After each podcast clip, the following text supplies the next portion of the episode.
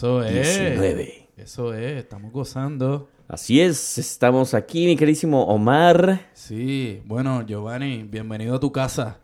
Así es, muchas gracias por invitarme a mi casa. sí, te invito un mezcal de, tu barra. Siempre es un honor estar en mi casa. Este, muchas gracias, Omar, por, por la invitación. Eh, se siente muy bien aquí, bien chévere alrededor de todos los, ¿verdad? Todos los sintetizadores. Mucha electricidad. mucha electricidad. Yo creo que si estuviéramos viendo los espectros de luz aquí ahora mismo estaríamos sí, locos. Si esto fuera radiación ya estaríamos así, ya con, tres pezones. Quizás hay que venir con, con, con la cosa esa que te ponen en el dentista. ese, traje pesado, ¿no? Sí. yo nunca he entendido esa mierda, pero me imagino que es para el bien de uno. Pero, pero has visto que te la ponen nada más en el pecho, pero no abajo. A mí me da mucho miedo eso de, oigan, este, sí, me estás protegiendo mucho el pecho, pero la parte de abajo, este, me encantaría saber. A lo mejor es que quieren que tengas una tercera pierna, una cuarta nalga. Ah, ya ah, sabes. Me sentaría bien una cuarta nalga. para que te sientas cómodo. Para, sentarme cómodo, exacto. Así es, Omar. Así, ¿De qué vamos a hablar el día de hoy? Bueno, pues yo creo que el día de hoy se presta para un temita bien interesante que nos afecta a, la multitud de gente que está aquí ahora mismo en este estudio. Este, que somos dos.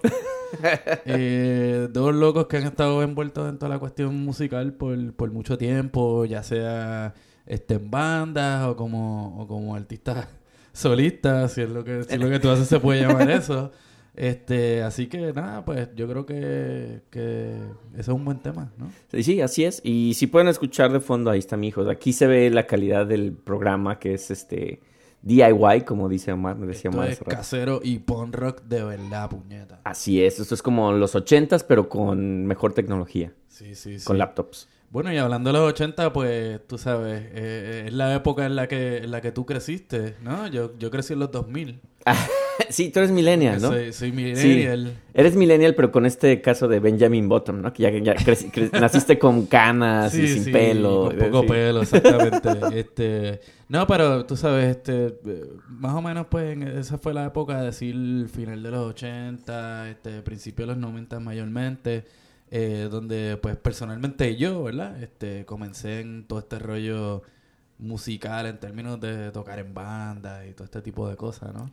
Yo, yo no sé cuál es el porcentaje de, de gente joven que, de nuestra generación, que creció teniendo una banda. Yo creo que la mayoría quiso o tuvo una, una banda, ¿no? De, o quiso intentar hacer su banda de rock. Es posible, yo no sé, porque este, no sé cuánto más allá de Digo, a lo mejor en México era otro caso, ¿no? Pero eh, cuánto más allá de las tribus rockeras, ¿no? Que es de donde salen la mayoría de las bandas, este, surgieron bandas, ¿no?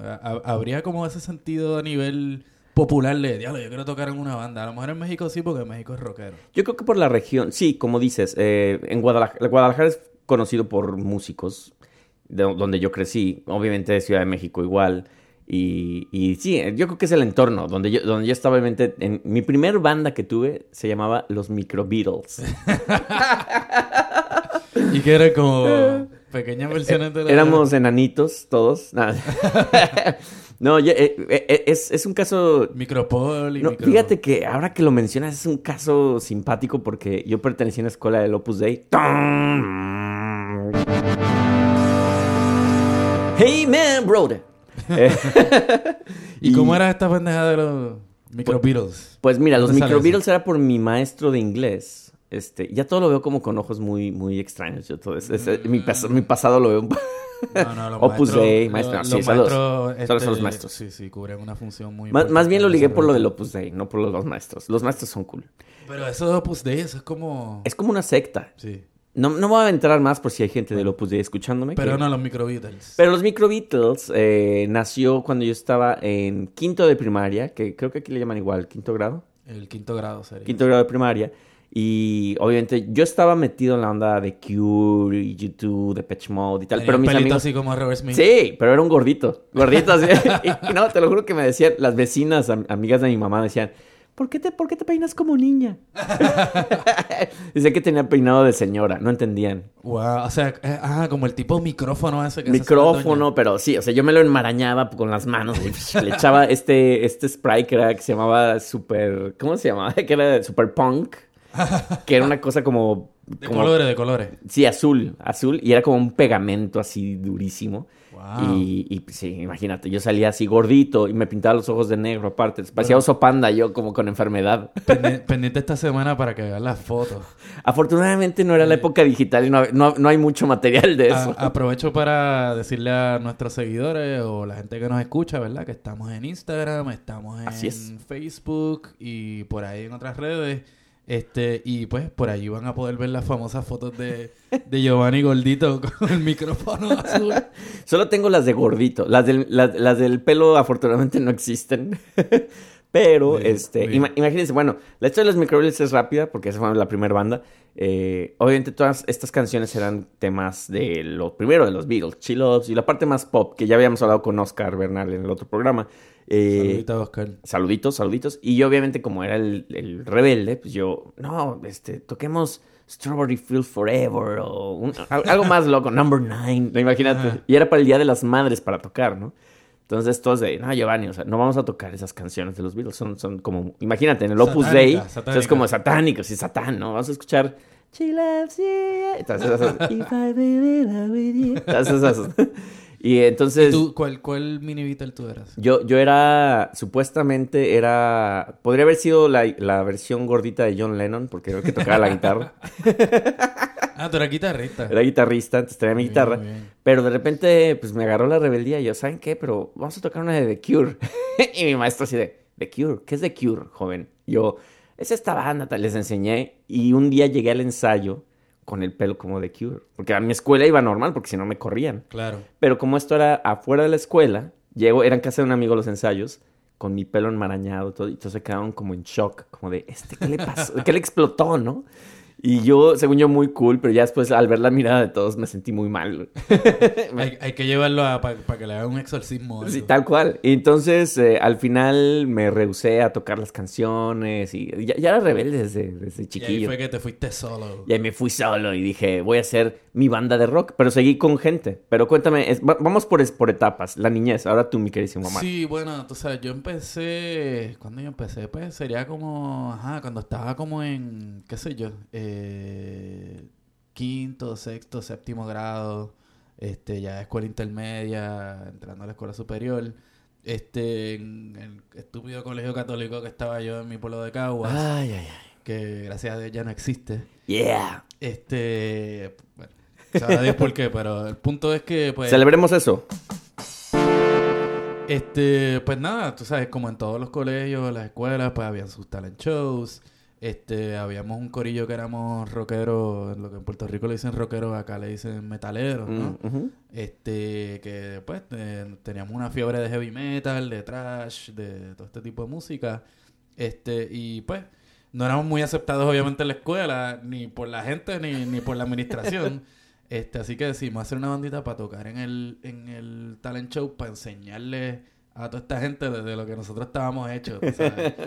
Este, y ahí le dimos, no tenía ni nombre ni nada, tú sabes, tocamos dos años, este, nunca ganamos, obviamente, porque a la que empezamos, eh, después del- de la primera vez que tocamos, la administración de la escuela habló con los muchachos que eran como los religiosos y qué sé yo qué, y formaron su bandita para que... Uy, uy, uy. Y como todos eran músicos ahí cabrones, y nosotros éramos unos pendejos que no sabíamos ni afinar Ustedes nuestro eran acá. instrumento.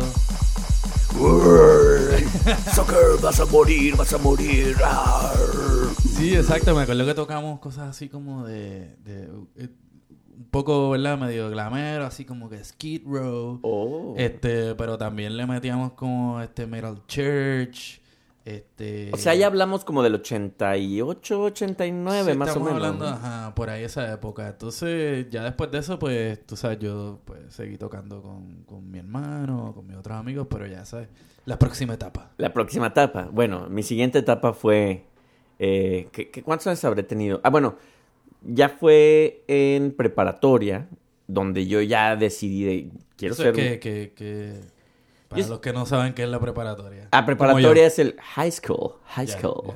Eh, y sí, eh, me, fue por un primo mío al cual le mando saludos, Ricardo. No sé si lo va a escuchar. No sé si tenga, si tenga audífonos para escucharnos, pero este.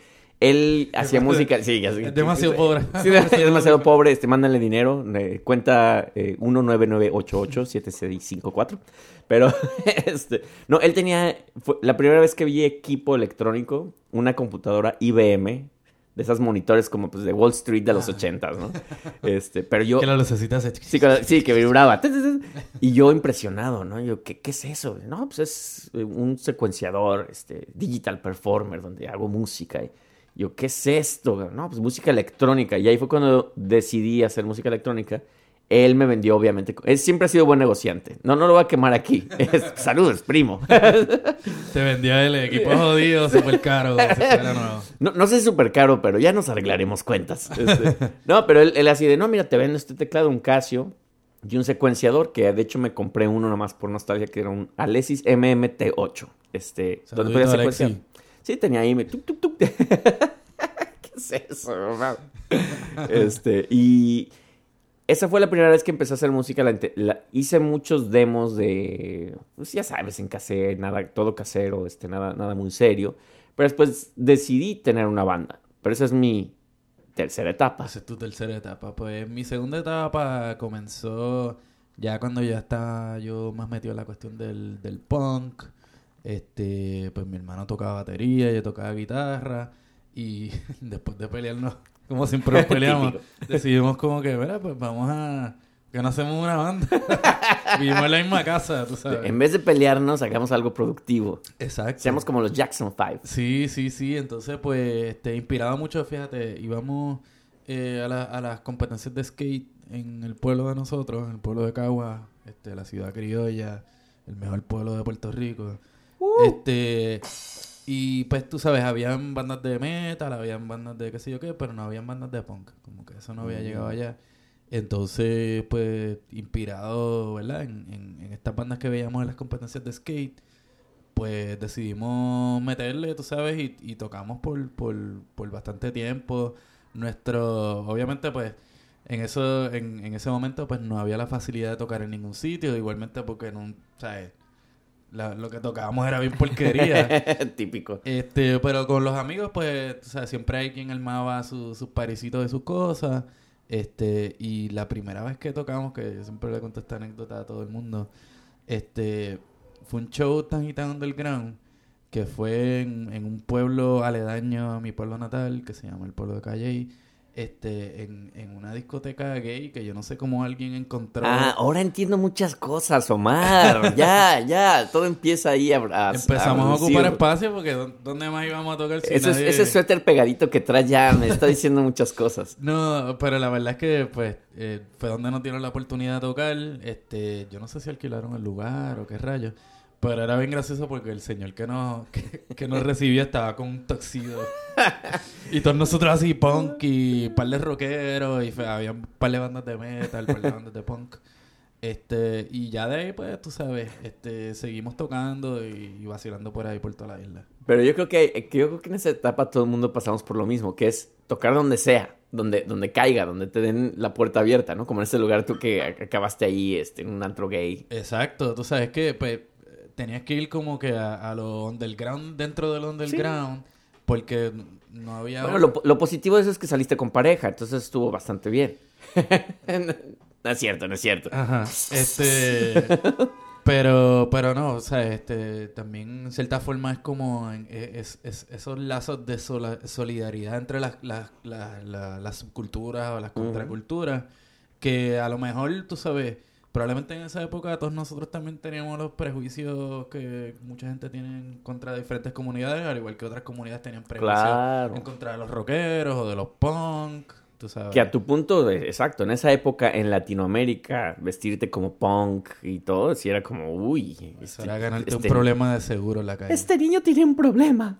Ayudémoslo. Pero es pa- parte de la formación de uno, ¿no? Es parte de la formación. Si tú querías hacer eso y esa era tu identidad, ser punk, o ser rockero, o ser skinhead, o ser lo que fuera, Quieras, claro. pues tenías que tenías que defenderlo, ¿no? Te- tenías que hacerlo porque si no, entonces no eras de corazón. No te quedaba de otra, sí. A, a mí me pasó muy y hasta similar. el día de hoy. Eso. ¡Viva el rock! Yeah. No, a mí me pasó parecido, eh, pero yo en vez de ser punk, ya me, le di por el rollo como dark wave, que me gustaba mucho. Te digo, de- empezó con The Cure, Siouxsie, Cocktail Twins, todo este conocí al novio de una amiga mía de la escuela, que él era súper darketo. No, era... Ah, no, no, ¿qué pasó? Bueno, ya. Este, no, y ahí él, oye, pues vamos a, también con una de estas, este, multitrack, una Tascam de cassette. Vamos a grabar nuestros demos y pues empecemos a tocar. Y él fue el que por primera vez ya me alentó a ir a un escenario. Y a lo que tú ibas, no había un escenario para una banda gótica. O si lo había, pues ya tenías que tener cierta Sí, sí. carrera, ¿no? Exacto. Y, y nos dieron un lugar que en México, bueno, en Guadalajara se llamaba La Peñita. Que La Peñita era para puras bandas de, o para puro grupo, este, de, como Oscar Chávez, este, ¿cómo se llama? Eh, o Violeta Parra. Ajá, este, como de Nova Trova. como trova, sí, era pura trova. Entonces imagínate nosotros. Yo ya tenía mi computadora, ya hacía mis secuencias, o sea, prácticamente no, no tocaba como... En, en Guadalajara eso era muy raro verlo, Claro. prácticamente, ¿no? No estamos, eh, no estamos hablando de Nueva York ni Los Ángeles. Allí en esa época era raro. Y tocamos en la peña esta con estas mesitas chiquititas que son como románticas, pues es para escuchar esa música, ¿no? Y nosotros sus martini. Sí, así con sus... ¿Y qué les sirvo, joven? Y mis papás fueron y los papás de mi Ah, amigo. este, muy familiar el asunto y pues nosotros acá de... "I will sing a praise, praise, Te odio, mamá. Te odio, mamá. Ah, bendición. Bendición. Te quiero, mamá. Así ya después de, de cantar acá bien dark. Y, y lo chistoso es que como eran secuencias y yo tenía miedo a tocar, no quería tocar las, las, las teclas del teclado tal cual. Y le puse unas baquetas de batería abajo del teclado para pretender que tocaba. Pero lo que pasó es que cuando una vez estoy tocando, Se, se cae la baqueta y se cae el suelo. Y todo el mundo así como de, "¡Ah! No está tocando. ja". Yo, sí- yo seguía haciéndome bien imbécil. The, the show must go The on. show must go on. Entonces la gente nunca entendió así de, Ya, ya oye, eso, ya entiendo muchas cosas de estamos descubriendo muchas cosas aquí. Sí, ¿no? sí, sí. Nos Ah. estamos conociendo a través de, de este podcast, Omar. bueno, sí, Muchas sí. revelaciones. Claro, y para los que nos comienzan a escuchar, pues estamos aquí Giovanni, el 2Y2B Mexican, es. y... Omar, DJ Chabacano. Eso es así, no, no, eso es no, así. Y, y sí, bueno, esa es la... ¿Qué? ¿En qué, qué fase ya estamos en la... Estamos en la segunda, pues te iba a contar este parecido a lo que tú estabas diciendo. Tercera, ¿no? Tercera. Eh, sí, ¿verdad? Ya Tercera, tercera, entrando la tercera. Este, cuando ya salimos de nuestro pueblo, ¿no? Y fuimos a la gran ciudad, Acá. a San Juan. En mi viejo San Juan. Este, pues eh, ahí donde empezamos a tocar eh, con la banda de mi hermano y donde ya estaban tocando unas cuantas bandas de punk, era un lugar que resultó ser un lugar legendario que se llamaba La Tea. La Tea era un lugar que abrió en los eh, en los 70, ponle, o por ahí más o menos, en el que mucha gente que venían de la contracultura de, de universitarios, de los de los movimientos políticos de izquierda, este pues hacían teatro, hacían este nueva canción, tú sabes, este de ahí pues se- ahí se formaron muchos artistas famosos y después en algún momento el sitio no sé si se abandonó en algún momento y vino esta persona este don César yo creo que se llamaba que vino de acá a Estados Unidos. Él era eh, eh, cineasta y compró el lugar y un día le- la- las primeras veces que abrió pues tenía un DJ que era así como de música gótica qué sé yo qué. Y ahí entonces cuando empezaron a janguear toda la gente del corillo los punk Oh. pues empezaron a tocar las bandas ahí. Y pues o sea, eso fue nuestra nuestro debut en la gran ciudad Interesante. Ahí ya te volviste ya un artista. ya ahí había stage diving tú sabes había mosh pit tú sabes Sí, era- sí, sí te era imaginé un poquito loco. así como caminando, aunque fue, aunque esto es en Puerto Rico, sí te imaginé como en las calles de Nueva York, así de, wow, con tu estuche de guitarra, este, con tus jeans rotos y así como de, wow, Ajá, agarrando el subway, grafiteando las puertas. así, Tratando de ser, de ser punk. de ser punk. Este. No, está muy buena esa anécdota. Sí, sí, ¿no? Y, y, pues eh, por ahí siguió la cosa, entonces ya pues la tercera etapa viene siendo pues cuando uno conoce ya su círculo de amistades y de panas pues crece un poquito más, ya ahí yo evolucioné o, o, o- ¿verdad? o cambié un poco mi estilo, ya yo me identificaba más como skinhead, ya no era punk rocker, este, y, y pues quería hacer mi banda de, de, de hoy, de, de skinhead y qué sé yo qué, y ahí con otros panas Cool. este, hicimos eso y bueno, por ahí, por ahí fue la cosa. ¿Quién te viera tan calladito y bien ponqueto, mi queridísimo Omar? Que eso está en el corazón Está en el corazón. y en la actitud. Esa es una, esa es una buena playera. El, el punk está en el corazón. Está y en el la corazón, actitud. No, y no, no. El punk está en el corazón enfrente y, y atrás y en la actitud. Pero la verdad que, o sea, y todavía lo sigue siendo, pues una buena escena donde pues mucha gente que son, que son tremendos artistas o que son tremendos pensadores y esto y lo otro, pues, pues, pues han salido, ¿no? Y pues yo tuve la oportunidad de, de poder experimentar eso. Muy bueno, mi Omar. Este, y, Exacto. y bueno, aquí el tema obviamente es eh, cómo los bandmates eh, han, han, han afectado de cierta manera nuestro rumbo musical. Porque después, digo, hay, hay muchas etapas. Yo creo que si nos vamos poco a poco, vamos a tardarnos Sí. dos Y años. ahora vamos para la etapa número 23. y a la gente dormida acá. Así, ¿A, a qué? ¿La 20 qué? ¿205 y qué? Pero digo, creo que ahí al inicio ya fue como de ya, empezaste en el mundo de la música. Claro. Este, pero después viene ese pequeño problema que se le llaman los bandmates. Sí, no, eso siempre, tú sabes, este, siem- siempre es difícil como encontrar a la gente correcta, ¿no? Y este, quienes nos estén escuchando que tocan en bandas, ¿no? Este, pues entienden lo que significa, pues, el poder tener esa química con otros músicos, este, las relaciones que se forman o se rompen o, o lo que sea, ¿no? Siempre, de cierta forma, es lo, lo que hace divertido estar en, en una cuestión de esta, aunque a la misma vez lo que le jode a uno porque, o sea, hay gente que quizás no tiene la misma visión que uno tiene o las ganas como que de, de, de esto, que tienen sus propios problemas personales que entonces se, se reflejan en la cuestión de las bandas y por eso es que cuando uno ve la historia de las bandas, tú ves que los músicos van de una a otra, a veces tocan en tres bandas, a veces se salen de todas. Y, y- bien lo dices, Omar. Yo creo que si te pones a hacer un recuento de las bandas, casi todas o se hicieron en la primaria, en la secundaria. O sea, son amigos casi hermanos, porque sabes que vas a estar todo el tiempo con ellos, incluso más que tu esposa, más que tus hijos.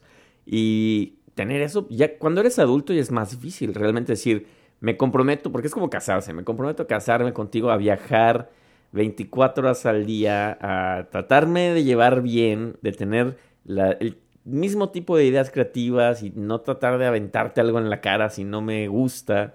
Es difícil, es difícil tener un grupo. No es fácil, no es fácil. Y pues, tú sabes, en Puerto Rico, una isla tan pequeña, no, o no había los recursos para ir a ningún lado, ni nada de eso. Entonces, estabas como en el mismo círculo, ¿no? Es O claro. sea, la misma, siempre llega gente nueva, lo que sea, pero este pues estabas ahí, tú sabes, y pues por lo menos había una escena que, que te apoyaba y te consumía, pero si ya tú quisieras ser algo más de eso, pues realmente Sí, ya no. este, lo que tocaba, pues entonces era o meterte en otros mundos, ¿no? Este, yo, por ejemplo, tocaba en una banda de ska que en algún momento cuando llegó la fiebre del rock en español, pues nos quisieron alar un poco para, para ese Para ese mundo, lado, que claro. ayudó un poco a que, pues, eh, más gente nos conociera, pero a la misma vez, pues, o sea, mucha gente, pues, ah, habrán pensado que uno dejaba de ser lo que era, aunque Eh, eso, eso no es- realmente, pero... Eso es difícil también porque, por ejemplo, eh, la, la- la fama y el tener un grupo, ¿no? Hay gente que hace un grupo porque quiere ser famoso, hay gente que tiene un grupo porque quiere trascender como músico y no le importa la fama, pero a- al final las dos como que pues, tienen que ir de la mano porque tú no puedes ser un grupo tocando en una recámara y que te vea tu familia nada más, porque ¿cuál es el Claro, caso, no? Exacto. Eh, entonces tiene que haber cierta fama, pero hay gente que también eh, es muy espe- específico la cuestión de la fama, como el de Gangnam Style, ¿no? Que él dice, yo quiero ser varo, Claro. quiero hacer dinero y ser súper famoso, un one hit wonder y se acabó. Exacto, hay gente que simplemente son artistas, pero no, no tienen ningún medio. Simplemente son artistas. Son ¿no? artistas y y ya. vacilan con lo que sea. Ahora, Omar, pregunta.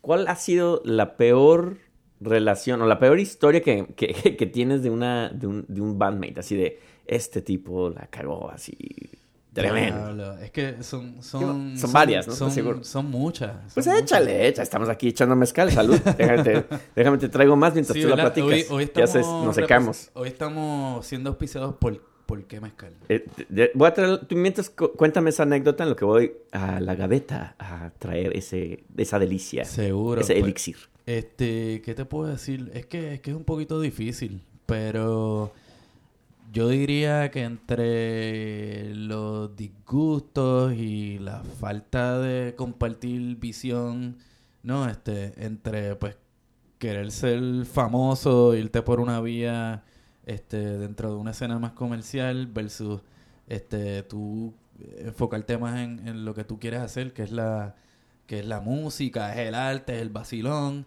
Este, yo diría que, ¿verdad? Esas discrepancias probablemente fueron los detonantes menos agradables en, en, en situaciones entre bandmates y ese tipo de cosas, tú sabes. Obviamente yo soy muy leal a mi escena, así que yo no voy a decir nombres, pero... No, yo sí quiero nombres porque quiero eh, empezarlos a no buscar a- en, en Facebook. Están en- es más, no de sus nombres, pero danos su Facebook, su página de Facebook. No los vas a conocer de, de, de tal manera, tú sabes. Este, pero tú fuiste un músico famoso allá en México. Tú tienes que tener unas historias bien candentes. Yo, yo, yo fui como el equivalente a Pablito Ruiz, A Tony González. a Tony González. Este, fui, fui, fui como Macaulay Culkin de, de allá. No, no es cierto. Este, ¿Y, y quién era tu Michael no, Jackson? pero. No, no, no. Ay. Este. No, eh, lo que yo. La, la anécdota que yo te puedo contar de. Bueno, he tenido varias muy malas con bandmates. Pero de- antes de esto, déjenme decir que estamos echándonos un mezcalito llamado.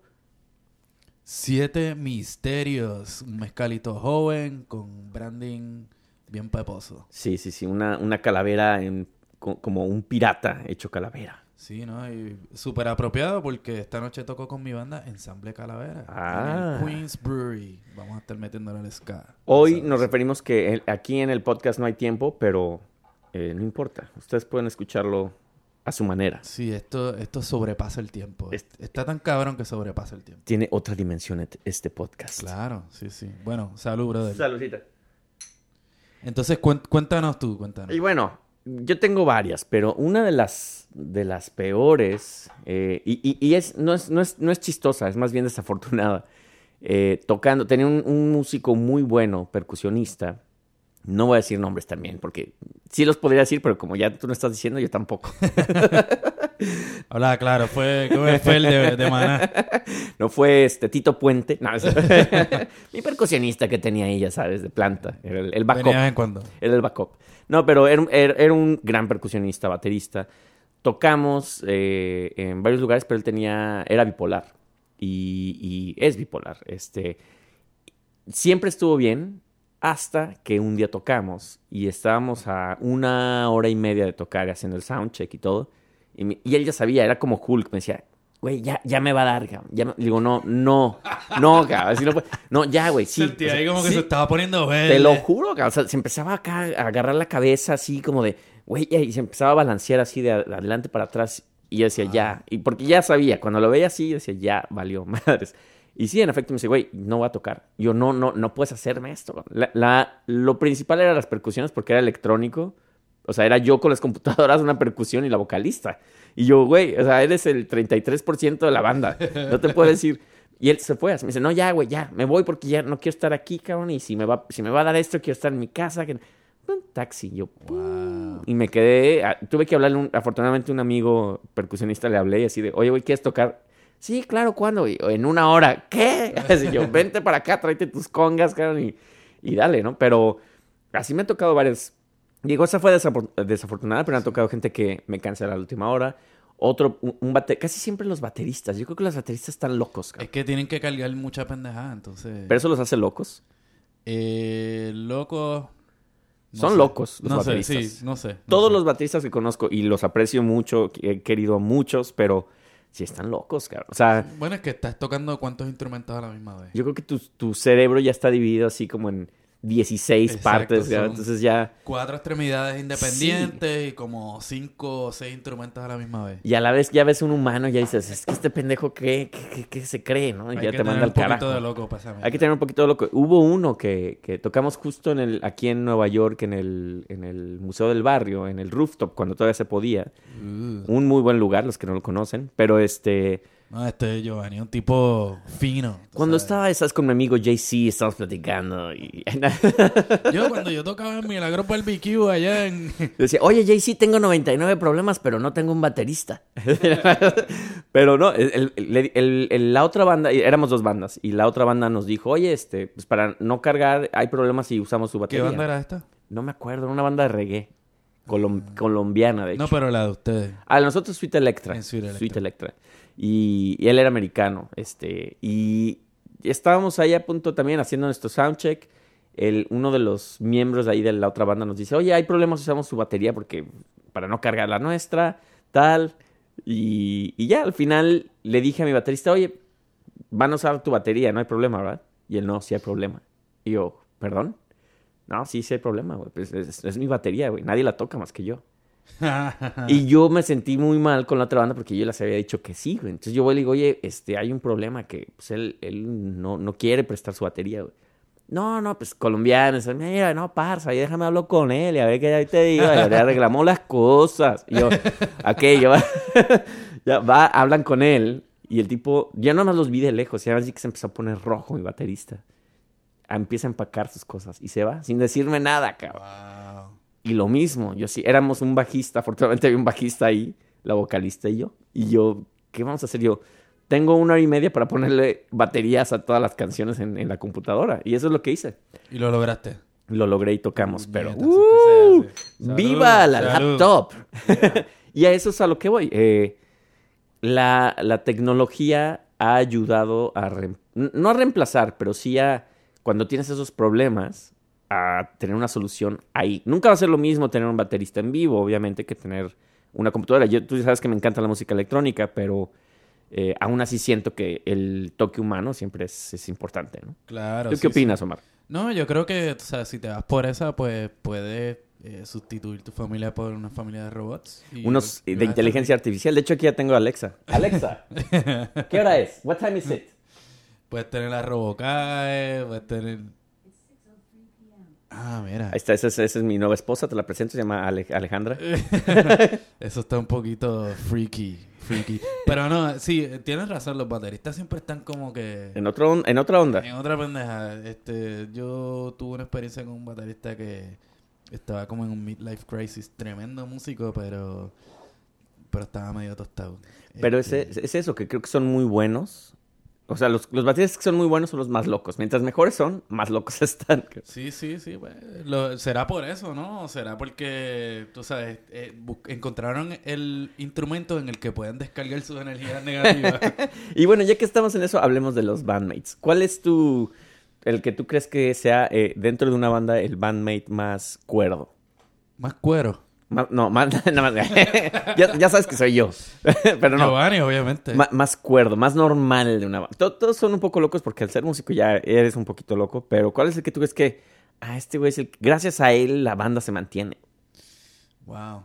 Que no Este, creo que sea el vocalista, que el vocalista es el diva, es como, es casi como cuidar a, a la novia guapa. Sí, no, ¿no? los vocalistas siempre, por lo menos en mi experiencia, este, los vocalistas siempre llegan por añadidura. Sí, es como el último, ¿no? De, ay, ¿quién, quién va a cantar? Ah, mira, ese güey está guapo. Sí, porque siempre es como difícil este, encontrar, o sea, alguien que con quien tú seas pana que diga, diablo, yo canto bien cabrón. Así que llegue, ay, güey, sí, contratado, güey. Después Exacto. conseguimos a los demás. Digo, obviamente, si estás tocando, eh, cuando yo tocaba mi banda de punk, pues yo cantaba. O sea, que a lo mejor yo soy ese, ese- ya, solito lo dijiste, Omar. a lo mejor yo soy ese cuero. este, pero no, o sea, yo diría que, que wow, este, ¿quién, quién sería? Este, mi experiencia han sido, ajá, eh, eh, eh, pianistas o guitarristas. Los sabes. pianistas creo que son más cerebrales, son más como... Sí, porque también están tocando dos, dos ¿verdad? Dos, dos esquemas Sí, completamente diferentes. diferentes, en, en un solo instrumento. Aparte también son los más ñoños, entonces no, no tienen la distracción de las fans ni nada, porque a nadie le a las fans no les interesa el tecladista. Son los nerds. son los Los nerds. nerds. Ah, sí, el tecladista. No, bueno, este, ¿dónde está el O a guitarrista? los fans. O a los fans. A los fans, a los fans. sí. Claro. Y yo creo que sí, yo creo que el, el- el- para mí está entre el tecladista y el guitarrista. Como Sí. que el guitarrista siempre tiene un liderazgo así de, de a ver, estos pendejos, ¿no? Yo voy a, a- a organizar a todos aquí, se me calman, ¿no? Y a ver, y hasta son los administradores, son Claro. los managers de la banda. Dicen, cállate, imbécil, te vas a cantar. Y- Exacto, y, y en ciertas músicas donde la- las cuerdas son las predominantes, pues los guitarristas siempre son los que están ahí soleando. Sí, están ahí. y están viendo a todos, como estás tocando bien la batería, pendejo, está el bajo, órale, aquí, ahí, ahí va mi solo, güey, cálmate. Por eso, es que yo toco, por eso es que yo toco guitarra. Ay, ay, ay. eso es que- Déjame, eso te que el ganaste, mundo me quiere. te ganaste un... Este, no, pero yo diría que sí, aunque, o sea, siempre yo creo que la, la química o el balance perfecto está donde, eh, cuando tú estás en una banda donde hay alguien que realmente está pensando en la cuestión de, Sí. de la música y no importa qué estilo de música sea, la música, hay ciertos, que lo hemos hablado antes, ¿no? Hay ciertas fórmulas y ciertos elementos que, que son los que constituyen una música que, que le va a agradar a otra persona, ¿no? A- Ah, a- hasta cuando estés tocando noise. Sí, sí, definitivo. Ahora, bueno, ya hablamos del el, el baterista, el guitarrista. ¿Cuál crees tú que sea? Bueno, yo creo que no hay que... Sabemos que el diva es el vocalista, Sí. ¿no? Ahí no, Oye, no he vamos a trabajado con, con vocalistas bien chéveres también, incluyéndome a mí. Ay, ay, ay. Otra vez, espérate. ya lo estoy como que en, en un viaje egocéntrico. O sea, es- estamos... es- Prince, digo, perdón, Omar. Ay. o sea, Pri- digo Prince, digo Omar es baterista, productor, director, este... No, pero eh, ahora, ahora vayámonos al... ¿Cuál Hacemos crees? un poquito de todo, sí. El guitarrista es como el, como decíamos, el, el, el que organiza todo el asunto. Pero ¿cuál crees que ahora es el, el, más cool para, para hangout? Que siempre hay un aliado, así como dices, ah, este es el- siempre es el buena onda de la banda. Este, yo diría que el bajo. El bajo, tiene como que sí. ese feel de que yo soy cool, tú sabes, no soy pretencioso, Sí. estoy aquí atrás, pero soy el que mantengo esta pendeja. Si mantengo todo en firme, Exacto. pero no mamoneo tanto como un baterista. O como, no estoy loco como un baterista y no mamoneo como el vocalista. ¿no? Exacto, a menos Y no soy tan nerd como el tecladista. ¿no? o sea, a menos que sea Jaco sea. Sí, que obvio, obvio. Pero, pero igual, tú sabes, los bajistas siempre son como más eso, como que están grounded. Sí, sí, estoy muy de acuerdo contigo. Ahora, ¿cuáles son los peores, los peores, eh, las peores eh, posiciones para músico? No, no me refiero a nada como a Kamasutresco ni nada, sino, por ejemplo, para mí, un, un, un saxofonista en una banda hoy en día, ¿no? Es como muy chísica, o sea, es, Eh, dependiendo del estilo de música. que está regresando, ¿eh? Uh, Me impactó ver un concierto donde la gente gritó, donde más gritó fue cuando salió el saxofonista, ya como en los ochentas de, de- El solo de sax, güey. Era como, Me, ¿qué me es esto? me acordé del tipo ese que, que iba para todas partes y tocaba la canción esa de... Bueno, ese es un, ese es un sax que yo creo que tal cual representa lo que es un saxofón. güey. Pero ¿qué, qué fue lo que en hizo una Bill- banda de rock. ¿Qué fue lo que hizo Bill Clinton cool? Ah, bueno, claro. Eh, que era saxofonista, ¿entiendes? Es como que el saxofonista es como cool, pero... Pero Puede- tú no te lo esperas. Puede caer en dos vertientes, porque es el saxofonista yacero que dices, ah, uff, me, me quito el sombrero. O el saxofonista de banda de rock que dices, ca- que ¿Qué ya hace ese cabrón ahí? el de Está peli- como de más. de pelo largo, medio calvo, este, o- con, o- con, con camisa con playero, holgada, con un mullet. con un mullet, exacto. Y, y se mueve horrible, tiene zapatos de charol así brillantes, Sí. estos pantalones ¿Qué bombachones. tú tienes en contra de los zapatos de Charles? Eh, ah, este. eh, ah, Omar, bonitos zapatos de charol. Eres saxofonista. Ah, ¿No dejaste tu sax? No, fíjate, es el único instrumento que... que No, que- pero porque hay, hay instrumentos así, ¿no? Que te ven como que, ay, o sea, no eres el cool de la banda, o sea, el saxofonista, Pero y qué tú, que decepción. vienes, tú que vienes de las bandas electrónicas, ¿no? Este, a mí, por ejemplo, como espectador, siempre me parece bien interesante ver el chamaco que... Te estás burlando a mí. Si vieran cómo se está moviendo Omar en este momento, como si, bueno, ya no voy a decir cómo. Este, que está con la computadora y como que está... este, el tipo está en un viaje bien cabrón y lo que está es una teclita. Feel the beat. Sí, este... me parece interesante porque obviamente la gente que, que piensa en una banda tradicional pues no ve al tipo que está tocando en la computadorita atrás como, como Bueno. músico, pero realmente tú eres el que estás corriendo el show. Bueno, justamente eh, la interpretación que quiso decir Omar es como de que te ves como un imbécil detrás de una computadora, ahí moviéndote nada más, y, y la gente piensa que nada más le das play y ya se acabó, ya todo se hace Por solo. ahí pone- colgamos un videito ahorita. Que sí, que sí hay, sí hay mucha gente así, sí hay mucha gente así, se debe admitir. Yo lo llegué a hacer en algún momento, pero te debo decir... ¿Lo llegaste a hacer? Ah, claro, sí, yo lo debo confesar. Porque hay un momento en el que tienes que... Ya no lo hace. Ya no lo hago en lo absoluto. No, de hecho, si vieran aquí... Bueno, vamos a subir una foto del estudio, de todos los aparatejos. El Es- estudio astral. el estudio astral aquí.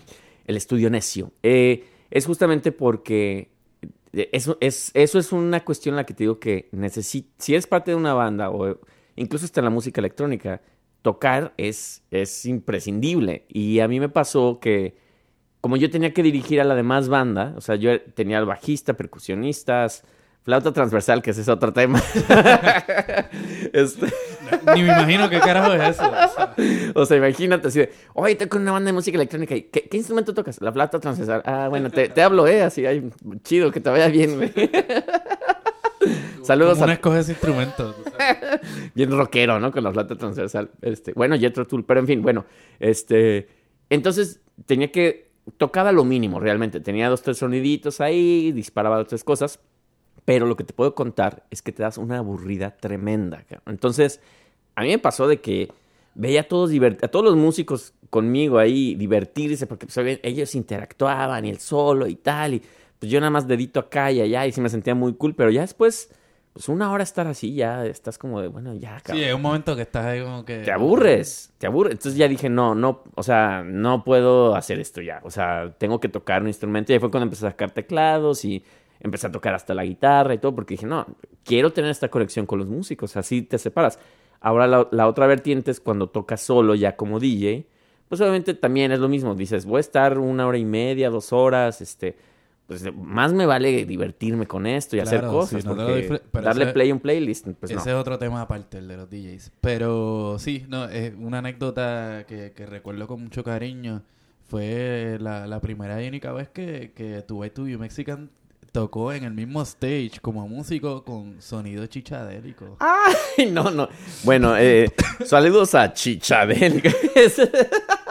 Parecía el monito ese de la... el, el- el changuito ese con los, con los... con los platillos ahí. O sea, imagínense que... Saludos a Chichadélico, si nos está escuchando, que me sorprendió que toca las congas. Y dije, ¿cómo le hará, cabrón? O sea, ¿cuántos años de ensayo le debieron de haber llevado para, para que tuviera ritmo? Porque esto era tocar en un pad. Y ahí es cuando se demuestra que la música electrónica no es tan, no es tan fácil. Porque... No tan electrónica. Yo le dije, a ver, güey, súbete. Yo tenía mi, mi pad, mis, mis, mis pads estos electrónicos, que son este instrumento donde asignas varios, varios este, sonidos. Y se me hizo fácil decirle, pues, güey, súbete. Como- sí llegué a pensar, cualquiera lo puede hacer, ¿no? Si tienes buen ritmo y aparte eres DJ y todo, se sube. Era, Güey. era, era experimental con cinco pads. Nota aclaratoria, este Giovanni me, me, me pidió a mí que me trepara ahí y dije, no, no lo voy a, ro- Sí. no lo voy a robar el show, tú sabes. ¿Y, No. ¿y quién creen que llegó a robar stage? Chichadélico. co, co, co, co, co. No, no, no. O sea. O sea, este era el ritmo. Vamos a recrearlo. Vamos a hacer una dramatización. Estaba así la música y él. No, ni, ni siquiera puedo hacerlo sincopado. Él estaba así. Así, así era. Así, justo así era Chichadélico. Es más, me- me- se me hace chistoso que digas esa, esa historia porque justo ayer otro amigo me estaba diciendo, me acuerdo cuando tocaron y se subió el Chichadélico ahí a destrozar el show. Yo, exactamente. Yo, fue, una, fue un momento punk. Sí, sí, no fue muy punk. Pero bueno, este, ya llevamos un par de ratitos aquí. Sí, y sí, yo sí. creo que Nos quedan 10 minutos debemos amarrar esto de una manera buena y positiva. Así que Giovanni. con la nota alta. Bueno, ya hablamos de las bandas, pero las bandas, pues muy padre y todo, pero después hay otra vertiente donde ya tocaste con, con tu grupo, te peleaste, todo, hubo todas estas aventuras aquí y allá, pero después dices, la música, hay mucha música allá afuera, colecciono música, pues vamos a tocarla, vamos a hacerla de DJ y bueno, llegó este momento donde todo el mundo se hizo DJ. Dentistas, abogados, Claro. este camioneros, todo el mundo se hizo DJ y eso hablamos de hace cuánto más, más o menos. Eso no, no lleva tanto tiempo. Lleva tanto tiempo, pero gracias lo mismo a la tecnología, a las computadoras, a que Claro. pues, ya es muy, eh, muy accesible tener un software que te sincronice los tracks y todo. Ya no necesitas hacer Grandmaster Flash con tres este, tornamesas y hacer loops ahí, marcar tu acetato para hacer... No, ahora ya nada más play y vámonos, papá. Exacto. Sí, no, ya, ya eso es como, bueno, pero ese, eh, ese es un tema para otro podcast que vendrá por ahí. Así es. Este, pero, o sea, toda la gente que nos esté escuchando, este, si quieren, monten su bandita, toquen, pásenla bien, porque la verdad que, este, para mí personalmente, o sea, la cuestión de la música me ha formado en muchas diferentes formas bien positivas, ¿no? No sus llores, Omar, no llores. hay sus cositas también un poco difíciles, pero en general, ¿no? Este, eh, eh, es bien bonito y quien no, no todo el mundo tiene que ser músico y tener bandas tampoco. No. Puedes ir a apoyar, puedes comprar el disco, puedes ir al show, puedes pagar la entrada para ir al show. Todo eso va de la mano, exacto. Este, y, y una banda sin público no es una banda, así que este, ahí, ahí lo dejo, mic drop. Oh, yeah. Así se despide el queridísimo Omar. Thank you, Mr. Omar. Y ya, despidámonos. Este, bueno, si hablamos de las bandas, si ustedes tienen algún- alguna anécdota este, particular, pues ya saben, eh, váyanse ahí a, a- a Facebook, que es Clientes Necios, tal cual. Si lo buscan, creo que ahora ya Facebook usa el, el at, el arroba. clientes necios. Clientes necios. Y lo mismo en, en Instagram, que en Instagram tenemos solo una foto ahí. Disculpen las molestias, vamos a subir más, se los prometemos. Si es que eh, som- somos tan guapos que Instagram no nos deja poner más fotos. Es que no queremos, no queremos romper el internet como, Claro, como Kardashian. claro, Entonces, claro. por eso nada más dejamos una sola foto, discretos nosotros, humildes, con nuestra humildad que nos caracteriza. Humildón siempre, hasta la muerte. hasta la muerte, por eso. Y ámenos como siempre. Esa es la que hay. Pero nada, aquí pues nuevamente, gracias por escucharnos. Somos clientes necios, Giovanni. Omar, Y nos vemos. nos vemos.